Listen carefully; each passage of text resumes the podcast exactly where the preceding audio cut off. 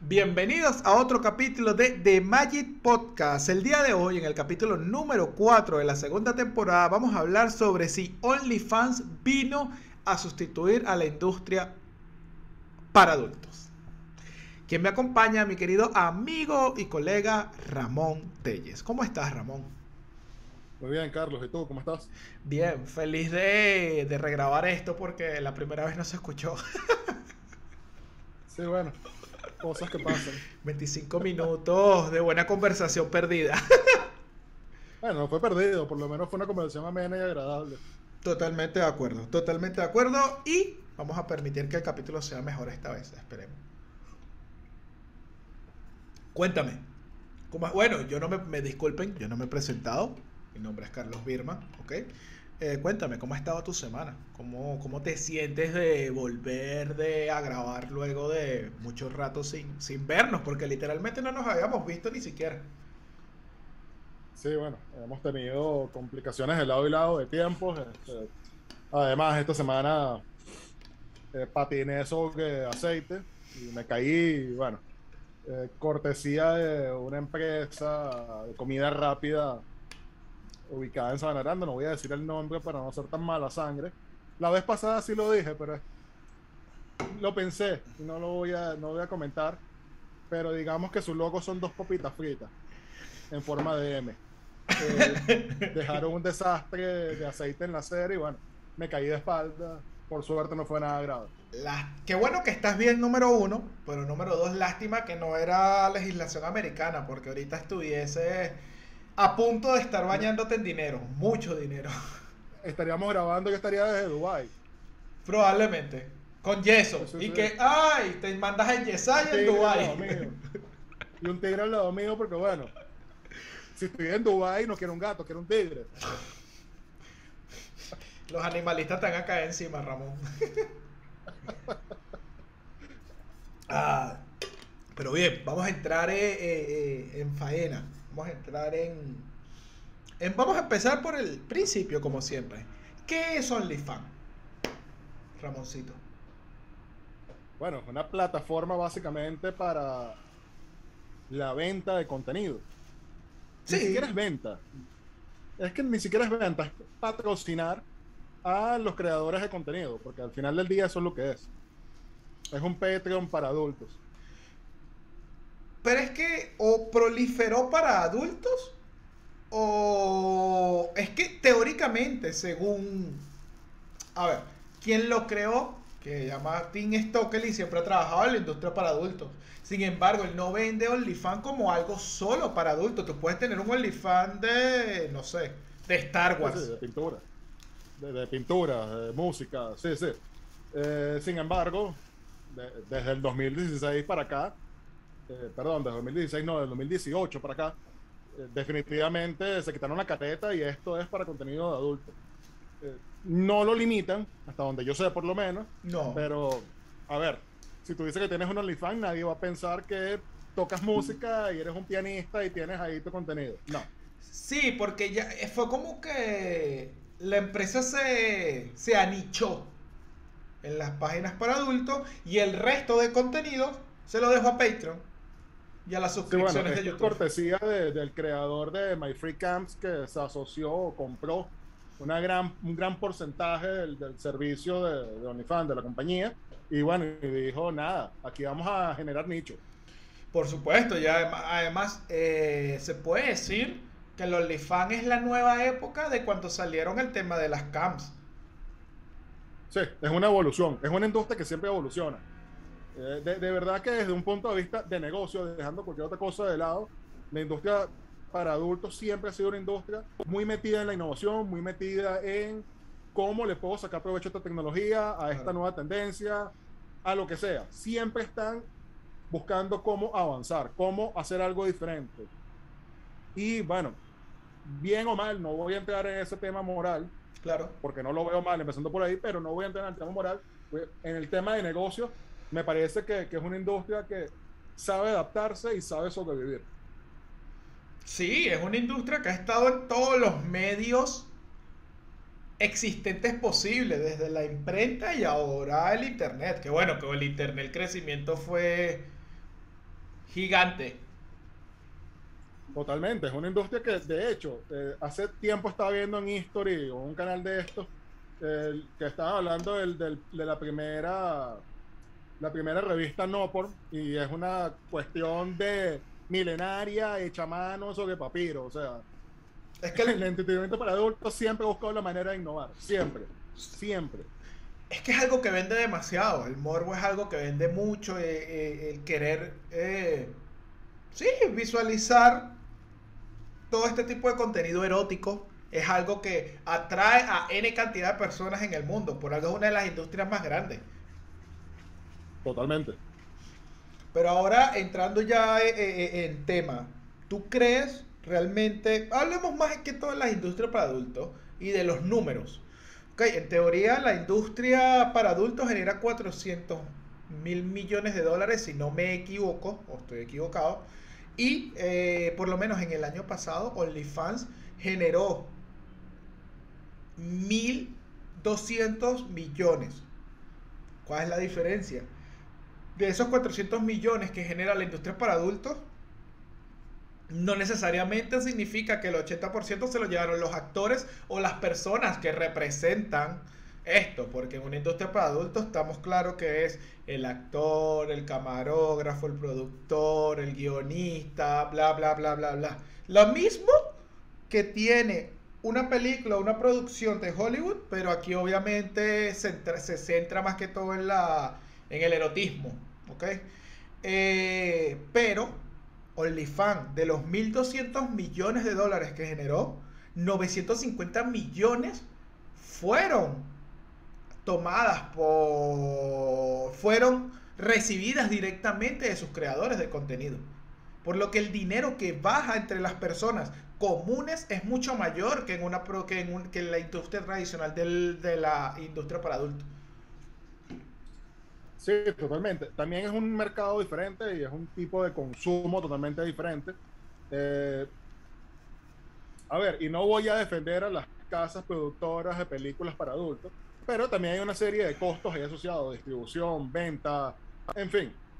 Es como cuando DC o Marvel hace una película. Por los actores no se llevan un porcentaje muy alto en realidad de lo que se recauda en taquilla o de lo que recauda la película, porque una cosa es taquilla, después están los muñequitos, las figuras de acción, cuando lo pasan a televisión, qué sé yo. Este, aquí estamos hablando algo más. Eh, yo, consumidor, le compro directamente al creador. Es más directo. Obviamente ya no hay tanta cadena en el medio, o no hay cadena en el medio, y el dinero llega directamente al creador de ese contenido. Por otro lado, también hay que acotar algo. No todo es bello. El que crea contenido en cualquier plataforma tiene que grabar, editar, tema de fotografía, venderse, mercadearse. Tiene que hacer un, sinfín de cosas para tener éxito. Cuando eres nada más un actor, bueno, tú llegas, te dan un libreto, un guion, haces lo que vas a hacer, te pagan y te fuiste. No te preocupas por nada de lo demás que está tampoco en esa cadena. Correcto. Sin embargo, que tú hagas ese tipo de cosas y que te preocupes de todo eso te da más control al respecto de tu trabajo. Porque como tú eres un actor, por lo menos en la industria tradicional para adultos, tú puedes llegar y dependiendo de la escena, mientras si la escena es más soft, más tradicional, te pueden pagar 300 dólares, pero si son escenas hardcore, donde te llevan al extremo, puedes ganar 1500 dólares pierdes el control de lo que haces. Ciertamente trabajar eh, para o, gestionar tu OnlyFans no es tan fácil como parece. Porque muchos te venden, es como lo de créate influencer. Pero eso tiene mucho trabajo por detrás. Tiene todo un. Si lo quieres hacer bien, necesitas un buen equipo. O tener una buena mente o distribuir muy bien tu tiempo para poder hacer todo lo que implica ser OnlyFans, porque no es solo subir una foto de desnudos y eso te va a despegar hasta el cielo. Es mentira. Totalmente. Todo requiere un trabajo, por eso digo que, todo es relativo. Además, e, eso desde, desde el punto de vista de lo que tú tendrías que hacer para que tu perfil sea exitoso. Que vamos a compararlo con un influencer de redes sociales. Eh, no es que publiqué dos tweets y ya soy influencer y ya tengo una masa de seguidores. Eso no funciona así. Eso requiere un trabajo, una dedicación, entender a tu audiencia, hacer que su audiencia vaya, mantenerla. O sea, no es tan sencillo. No es simplemente exponerte, sino todo lo demás que hay detrás. Por supuesto. Y bueno, en el caso particular de este tipo de industria, bueno, atreverse. Porque no es lo mismo poner un tweet que que bueno, salir en bolas en, en una publicación, es muy diferente. Eso es totalmente cierto y algo que hay que tomar en cuenta y creo que es algo que tú no, que tú no sabes. Yo antes de conocerte fui prostituto, Ramón, no mentira.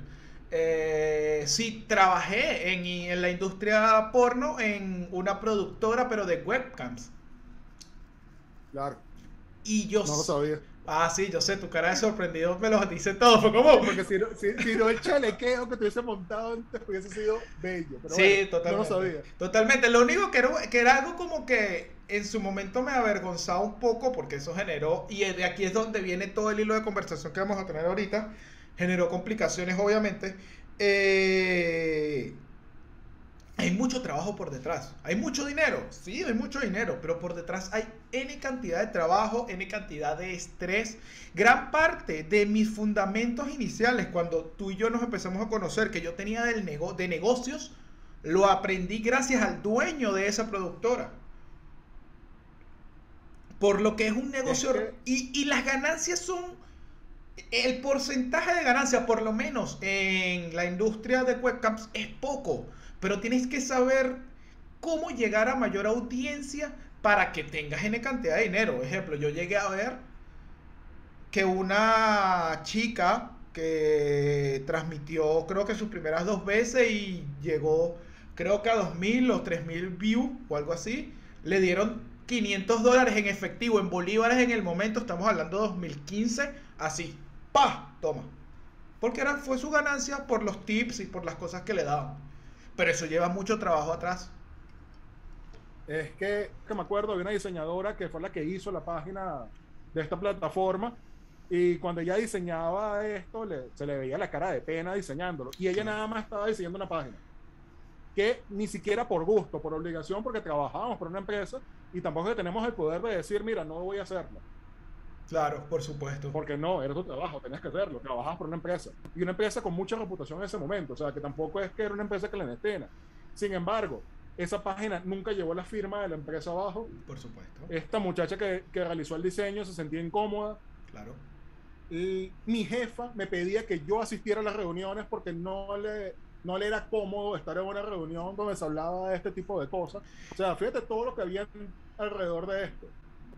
Claro, y supongo que está el tema de que si tú haces una página y hay experiencia de usuario de por medio, incluso qué se debe ver de la parte del video en una carátula, en una cosa, lo tienes que entender. Porque eso se te piensa de que tú agarras, te metes en cualquier sitio para adultos y haces zapping y tienes que, para escoger lo que vas a ver, como en toda la plataforma de video por lo que hay una experiencia de usuario detrás de eso, por lo que te tienes que exponer a ver contenido para adultos si vas a trabajar de eso.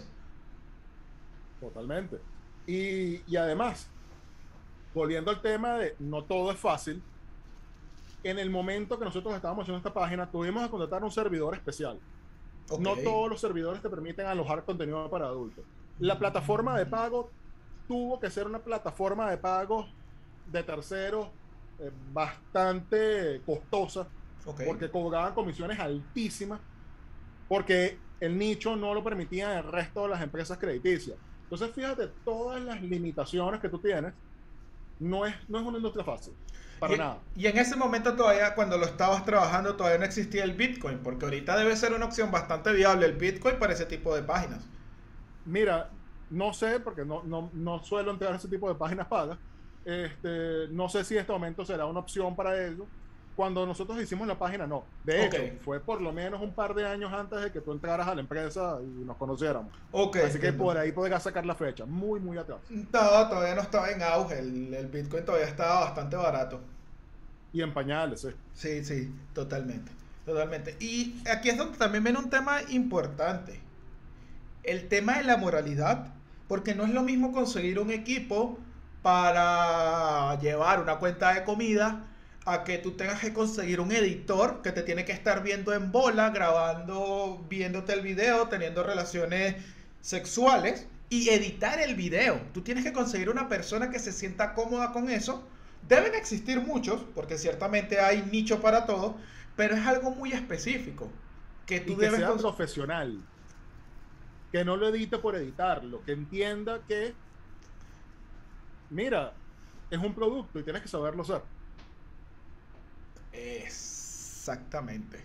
Exactamente, porque incluso de todo el contenido para adultos, lo que más prolifera, e incluso la industria para adultos se está buscando hacer un tipo de producción que parezca esto, es el contenido amateur. El contenido amateur llama al público, llama mucho más la atención que el contenido producido, porque al ser amateur, se pueden poner quizás más fácil en el punto, en la persona y disfrutarse el video de la manera en la que lo quieren disfrutar, porque parece algo más que pudiesen hacer ellos.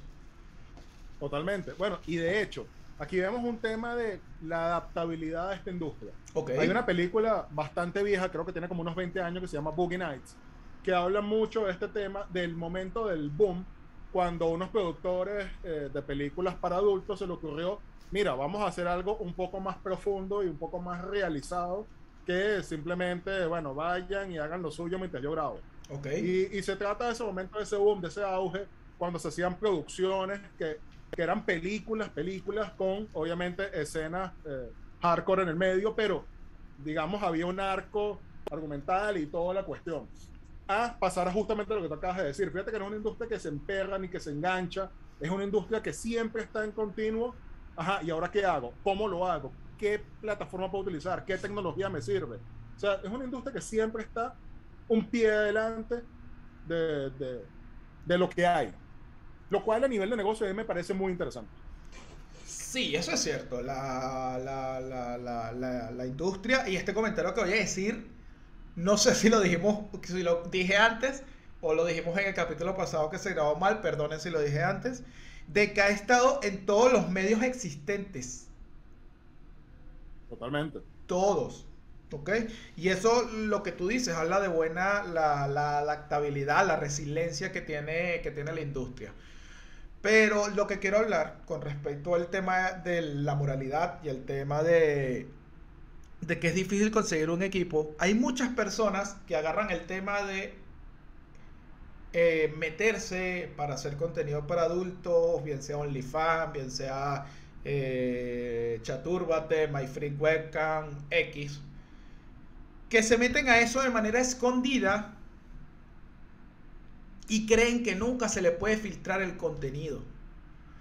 Y eso es algo que debes tener en cuenta. Si tú vas a entrar a eso, en algún momento te vas a tener que exponer y si tú no estás consciente de eso, puede ser un choque muy grande y te puede generar muchos conflictos sociales que puedes tener a tu alrededor. Por más que sabemos que existe el DMCA, vale acotar que eso fue una política que se impulsó en el, si no me equivoco, en el gobierno de Clinton con su amiguita. ¿Cómo se llama su amiguita? Su amiguita que le hacía visitas. Se me olvidó el nombre.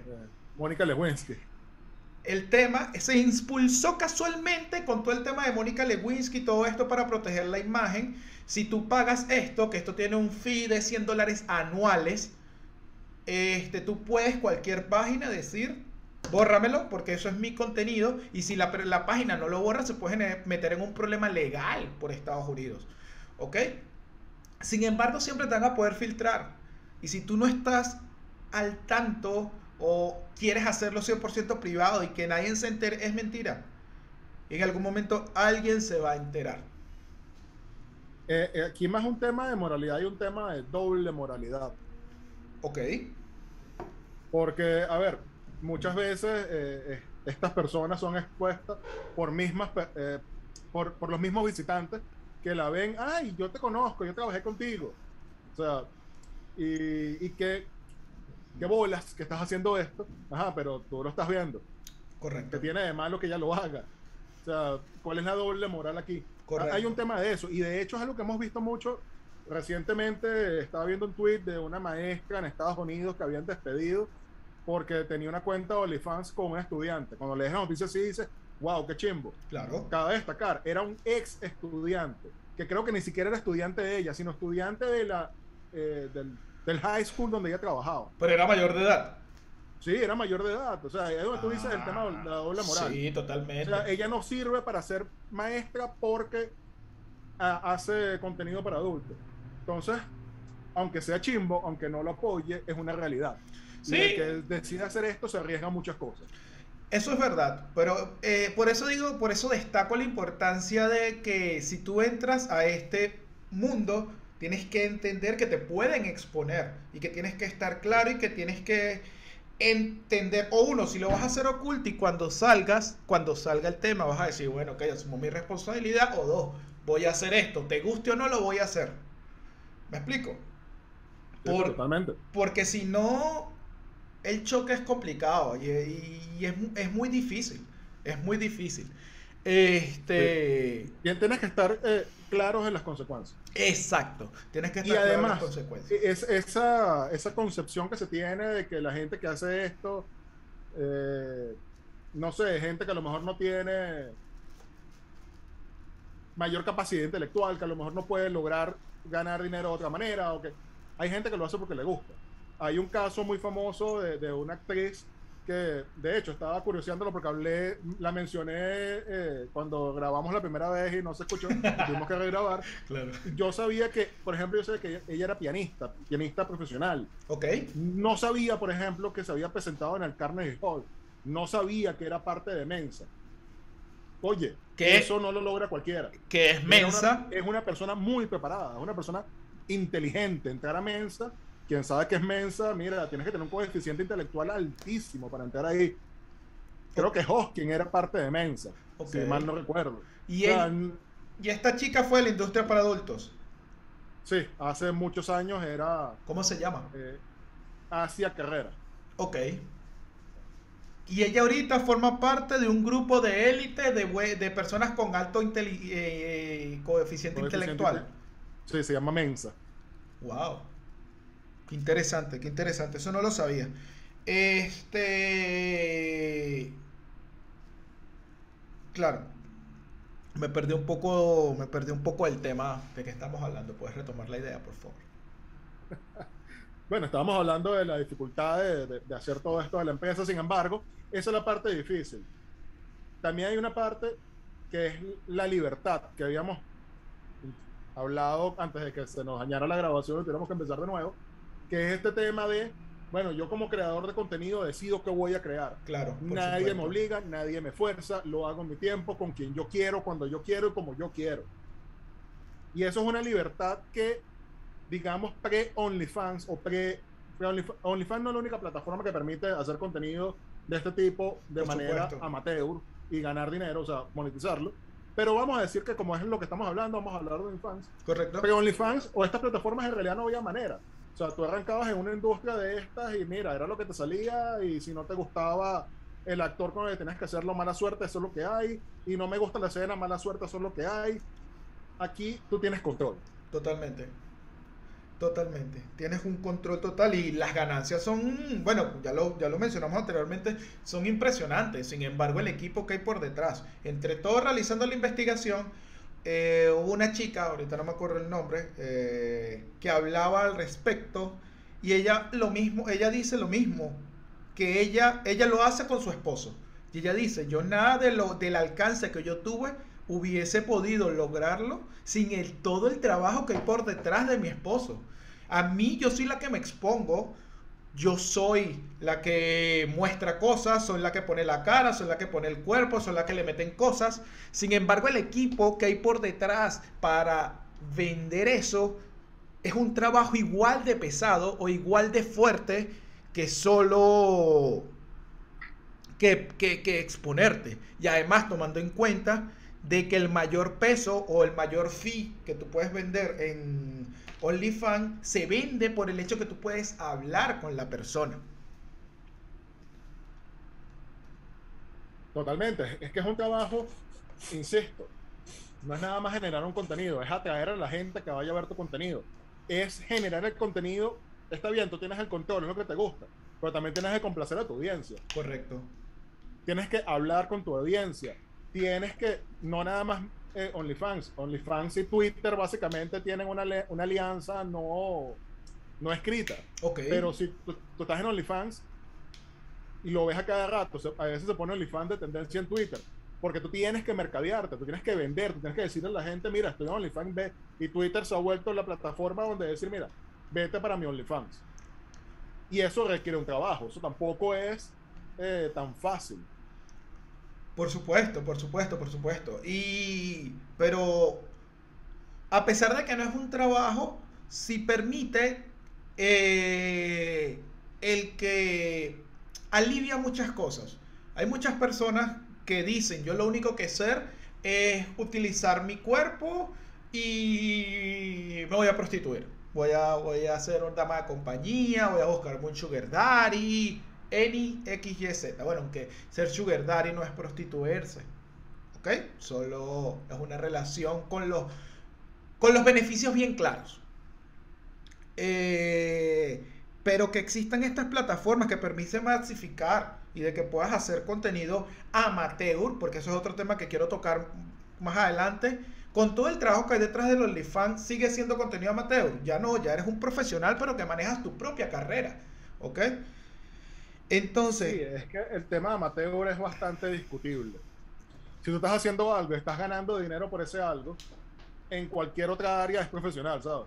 Si yo toco guitarra, yo toco guitarra, por ejemplo, y esto es un caso verídico, pero toco para mí, toco en mi casa. Soy un amateur.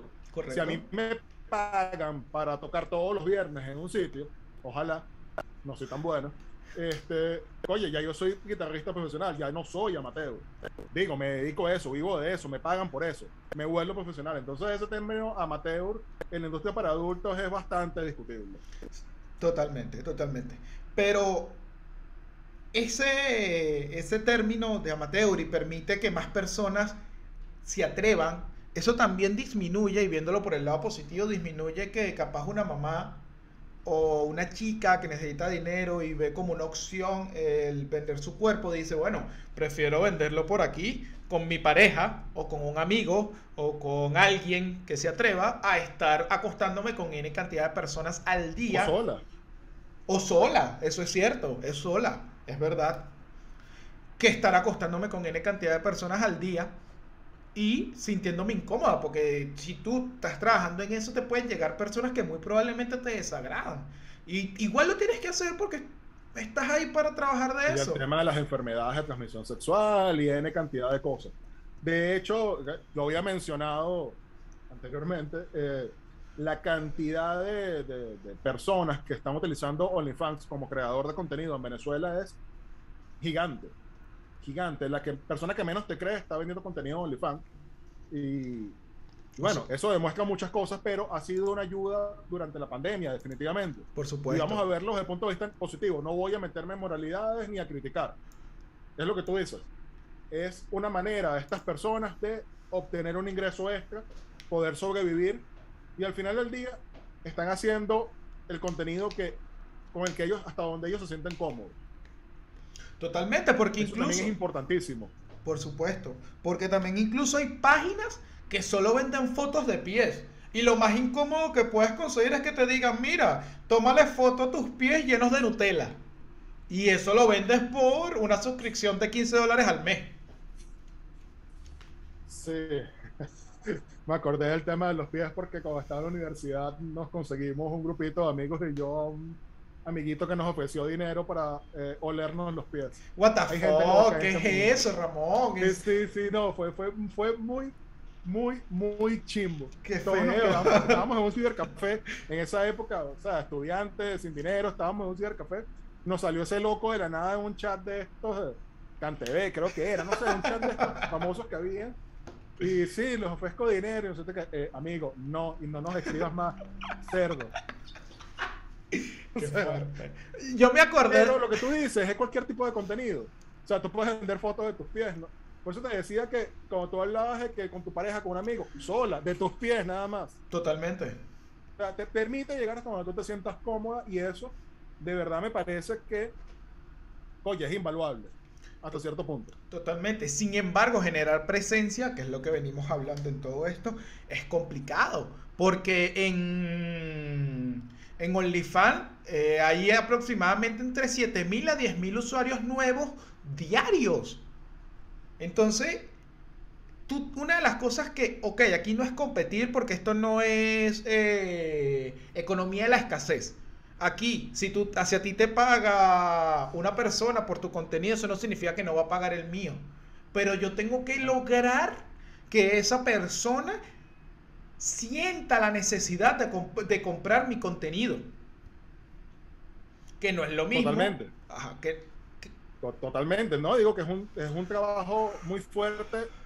lograr que la gente vaya, se mantenga y te siga pagando ahí alguien muy famoso, la verdad es que no estoy claro quién es, pero lo he escuchado mencionar muchísimo, se llama Belle Delphine, que siempre que escucho hablar de ella es que la tipa es un crack, haciendo que la gente la siga, haciendo que la gente vaya. Y de hecho, al principio su OnlyFans eh, era promesas de, de, que algún momento se iba a quitar la ropa, pero que ni siquiera llegaba a eso. Después la tipa lo liberó y ganó mucha más plata. Pero digo, como ya generó todo esto y ganó una fortuna con OnlyFans sin hacer nada en realidad. Bueno, hablando de hablando de fortuna, en esta investigación que hice me calé un videíto de 10 minutos sobre cómo ganar dinero en OnlyFans sin subir contenido. De los cuales 6 minutos iniciales simplemente eran pura cháchara y al final era un enlace de referido. Tienes un enlace de referido este, y por, eh, el, por el uso de ese enlace, te dan creo que es un 5% de la ganancia. ¿Sabes? Entonces, ¿sabes? Como, ya va, el video es totalmente clickbait, aparte que el bicho hace un cálculo horrible y que, no, si la, per no, ¿cómo es que? Si la persona genera mil dólares y te ganas un 5%, son 50. Entonces tienes 20 personas, son 2.500 dólares. Y yo, ¿y qué? Eso no es como 250. Pero bueno, clickbait. eh, que siempre sale gente, es igual que, que con las cripto que te dicen puedes ganar dinero como yo, yo te enseño. Y tú como que, bueno, Marita, si tú supieras ganar tanto dinero, no estarías enseñándome, estarías ganando dinero tú. Eh, y hablando de, sí, claro, y hablando de las cripto y como siempre nos comprometemos para otro capítulo, deberíamos hablar de tu querido Elon y que descubrió que con las cripto puede hacer lo que lo regañaron por hacer con las acciones. En un capítulo solo eso. Tú sabes que Elon es mi, mi, ídolo y cuando quieras hablamos de él. No, bien, podemos... Lo adoro porque está loco, no lo voy a negar. ¿Te, te, te pagarías un OnlyFans de Elon Musk? Coño, no, pero uno, uno de Tesla sí. Ok.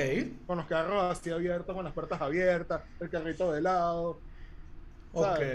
Estaría... El carrito así que. Sería bueno. Soy eléctrico. ok. bien.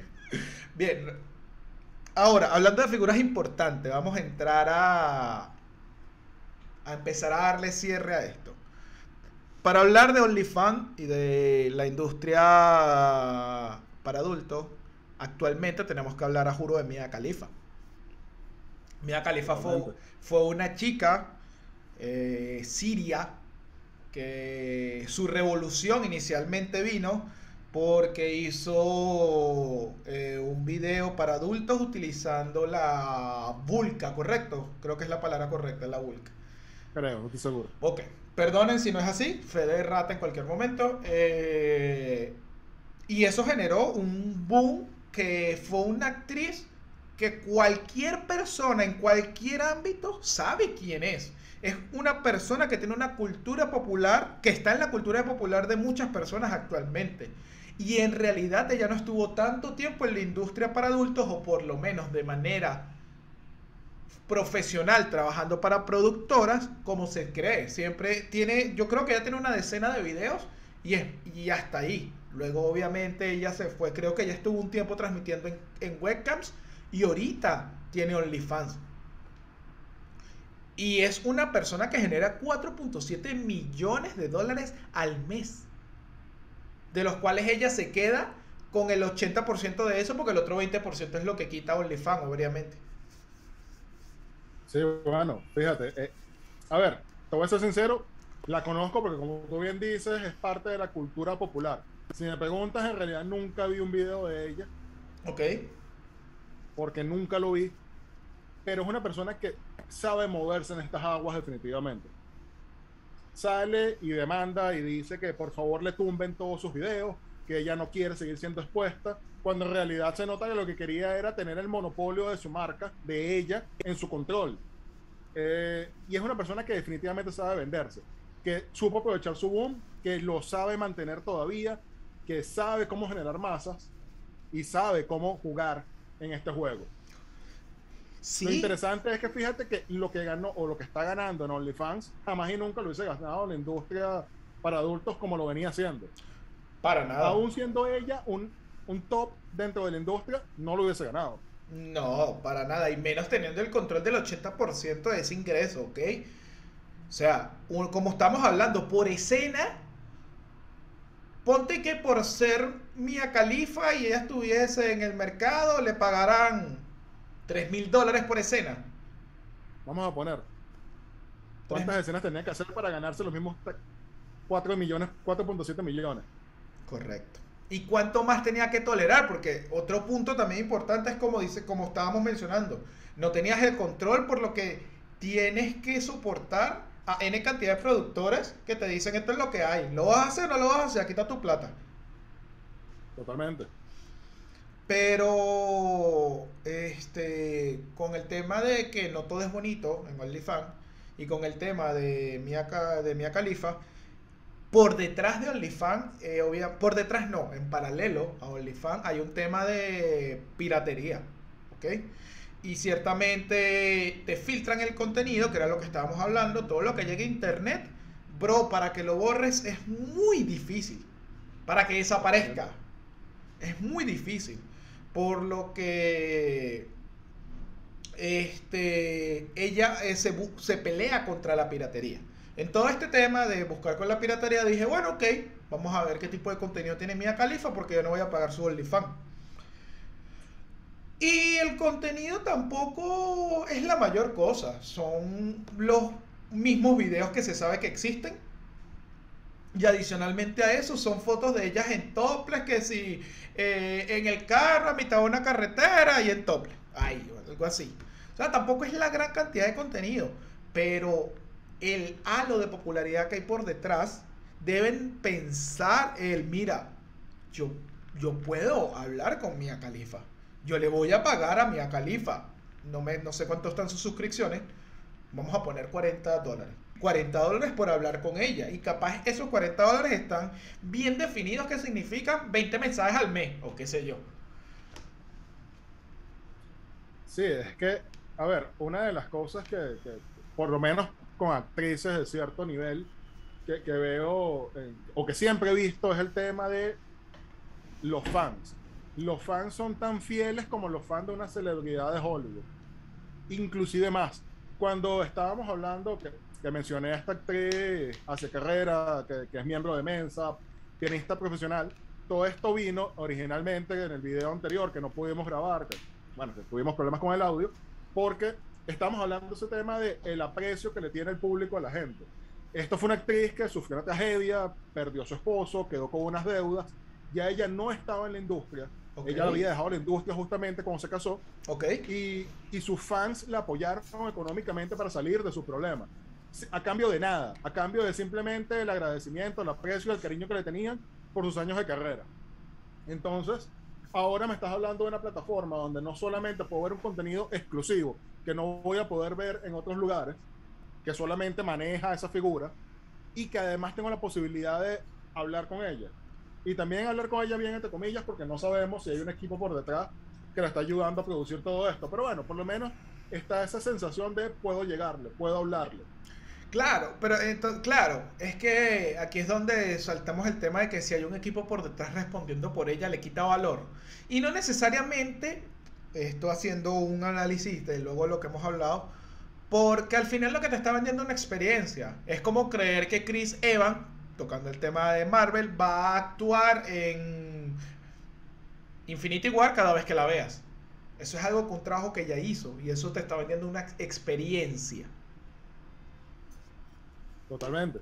Y además, a ver, por regla general, hablando de celebridades que le manejan sus redes sociales otras personas, hay momentos en los que ellos sí responden en verdad, que sí son ellos los que están respondiendo. Claro. Ahora, una persona que le preguntan todo el tiempo cuál fue la mejor canción, cuál fue la canción que, que más te tripiaste de escribir. Obviamente tiene un community manager y esa es la respuesta atrás que va a decir tal, se acabó. Por Esta es la que más me tripié.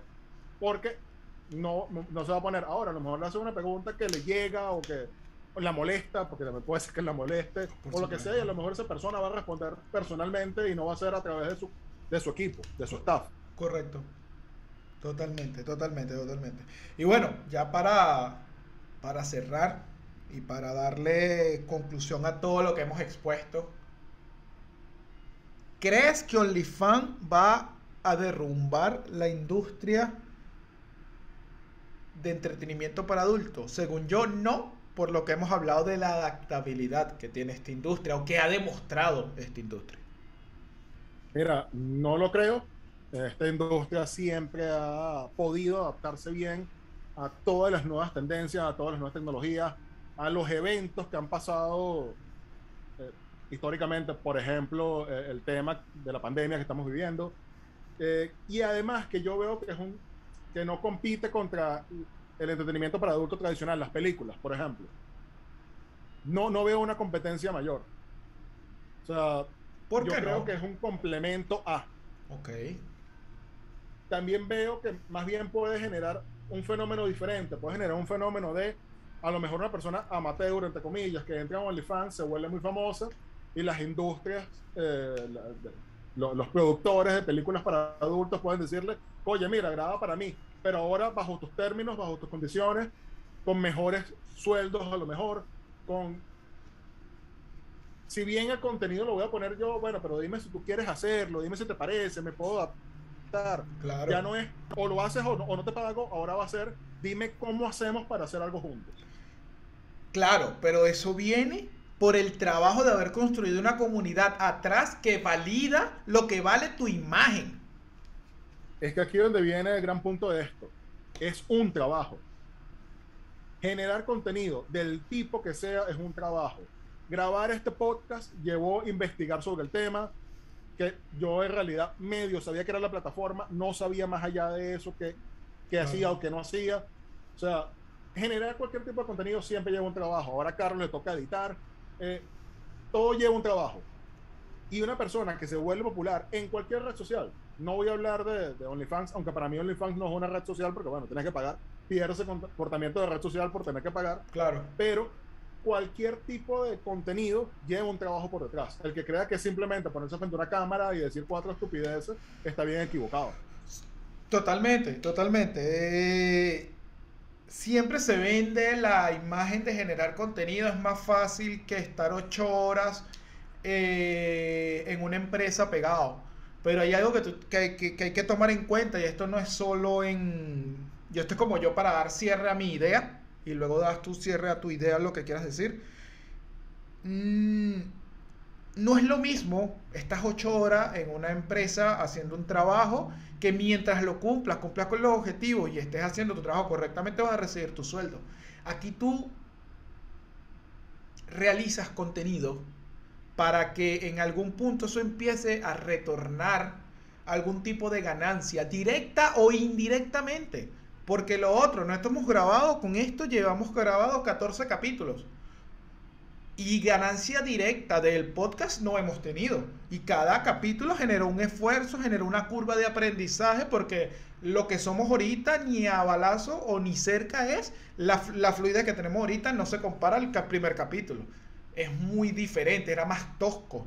Por lo que ciertamente generar contenido es más fácil y vas a ser tu propio jefe. Pero debes entender de que es una apuesta y de que es una apuesta que debes entender a quién le vas a vender, porque una comunidad que genera empatía contigo, vas a poder tener la capacidad de venderle N cantidad de productos si valen la pena. Pero si tú no sabes hacer esa empatía, si tú no entiendes lo que es generar una comunidad, ni lo que significa que esa comunidad le guste tu contenido, porque muchas veces como, ah, sí, datos, pero por detrás hay personas que se pueden enganchar y dicen, oye, es verdad, este brother tuvo un mal día, o oye, es verdad, yo también me caí por fritanga del McDonald's. X, X, todo ese tipo de cosas te la traspolan mucho en el marketing y te la quitan. Pero es algo igual de importante porque al final lo que va a generar que tu imagen socialmente despegue es la empatía unido con la credibilidad que tengas. Ahora sí te doy la palabra. Totalmente. Eh, hace un tiempo, no sé en qué contexto, eh, yo veo mucho Escuela de Nada. Okay. Soy fanático de Leo Rojas. Tuve el placer de trabajar un tiempito con él. Y él estaba comentando que hacer contenido para él, que él se dedica a esto, nosotros no. Yo tengo mi trabajo, tengo mi empresa, tú igual. Pero él que se dedica a esto, a hacer contenido, es un trabajo agobiante. Claro. Que él tiene que estar constantemente leyendo, buscando, eh, obteniendo información para él poder generar contenido. O sea, que no es simplemente, y eso que Escuela de Nada, y lo tengo en votación por Escuela de Nada, mucha gente dice es un show gafo, tres panas hablando estupideces. Bueno, sí, son tres panas hablando estupideces, pero tres panas que para poder hablar de esas estupideces tienen que pasar horas leyendo, horas viendo cosas, eh, porque si no, no van a tener de qué hablar. Por supuesto. Sea, no es sentarse ahí a hablar pendejadas como quien dice. Es que ellos tienen que hacer un trabajo para esto. Y lo en cotación por muchas razones. Primero, porque mucha gente dice, eso no es un trabajo, no hacen nada, eh, lo que hacen es hablar pendejada. Ajá, pero todo el trabajo que ellos hicieron, además, que es un caso de éxito, porque definitivamente ellos son un caso de éxito bastante importante. Y, y bueno, nada, o sea, es, es, ese, quitarse ese tema de la cabeza, generar contenido, no importa de lo que sea, no es fácil, es trabajo. Y es un trabajo ingrato. ¿Que se puede volver grato en algún momento? Sí, pero en un principio es ingrato. En un principio es, vamos a intentarlo, vamos a perder horas y horas y horas a ver si yo logro obtener lo que quiero. O capaz no verlo como un trabajo ingrato, sino como un trabajo altruista. Vamos a hacerlo para que la gente se beneficie y en algún punto llegará un beneficio para mí. Con suerte. Bueno, fíjate, no sé la tuya, pero mi perspectiva de hacer este podcast es ganar estrés de la semana, okay. hablar contigo, claro. pasar un rato. E ese es mi, mi, objetivo principal. Si esto llega a algo, genial. Por supuesto. Chévere, bien recibido. Pero mi objetivo no es, me quiero ser famoso, ni quiero que me conozcan. Es, no sé, hablar de nuestras experiencias, si podemos ayudar a alguien y que sea alguien diga, ah, oye, me está pasando esto, voy a hacer tal cosa para salir de ese problema. Básicamente cuando hablamos de cosas de negocios. Eh, oye, genial, chévere, pero no hay más objetivos de mi parte. Que bueno, si obviamente abres un OnlyFans, tu objetivo es ganar dinero y... No, mi OnlyFans... No, no, yo abro un OnlyFans porque quiero compartir mi cuerpo con la humanidad. bueno. Yo quiero uno de pies. Y voy a invitar a Voodoo que ya dijo que era fanático de los pies, toma fotos y mira, Voodoo, primer cliente. Cuidado si un personaje por ahí no te empieza a seguir que le gustan tus pies. No.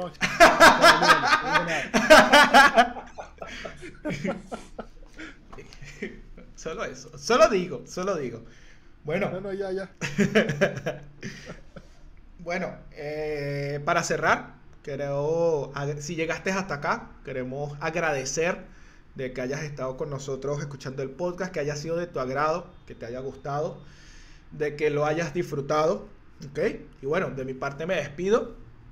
Mi nombre es Carlos Birman, como lo estás viendo en pantalla si estás viéndolo en YouTube. Si no, si nos estás escuchando en Spotify, recuerda que nos pueden seguir en Instagram como The Magic Bottle para no perderte ninguna actualización. Y también puedes seguir mi Instagram personal, que es Carlos Birman. También creo que puedes seguir a. Pues, creo no. Puedes seguir a Ramoncito en RTYesDev y en la, su cuenta de su de Zaperoco. ¿Cuál es la cuenta de Zaperoco de Instagram? Arroba Zaperocomedia. Arroba Zaperocomedia. Ok, bueno, arroba Zaperocomedia. Así que si no quieres perderte ningún contenido, en Zaperocomedia es un contenido. No se publican cosas del podcast ahí, no, no. No. Si no quieres no. perderte el contenido del podcast. En mis redes sí. En mis redes sí, que de hecho voy a retomar y voy a empezar a, a subir más contenido Bien. Y sí, como estábamos hablando de OnlyFans, alguien de mi empresa se va a encargar de subir el contenido porque no tengo tiempo. Pero el cariño es el mismo. Y lo estoy haciendo justamente porque de verdad quiero subir. Sí voy a meterle mano, pero voy a tener a alguien que, que me ayude. Claro, pero tú es que, pero es que te vas a dar cuenta que inevitablemente vas a tener que meter mano en algún punto, porque al final estás vendiendo Ah, no, tu totalmente. imagen. Totalmente. Y, y la intención no es que alguien más lo haga por mí, es que es hacerlo, porque de verdad tengo mis redes muy desatendidas últimamente y no quiero que siga haciéndose. Perfecto. Entonces, bueno, ya saben, nos pueden seguir en redes sociales. Ya Ramón se va a activar, así que va a tener contenido igual de interesante que nosotros. Así que nada, eh, espero les haya gustado el capítulo y nos vemos en el próximo. Así que que estén muy bien. Chao.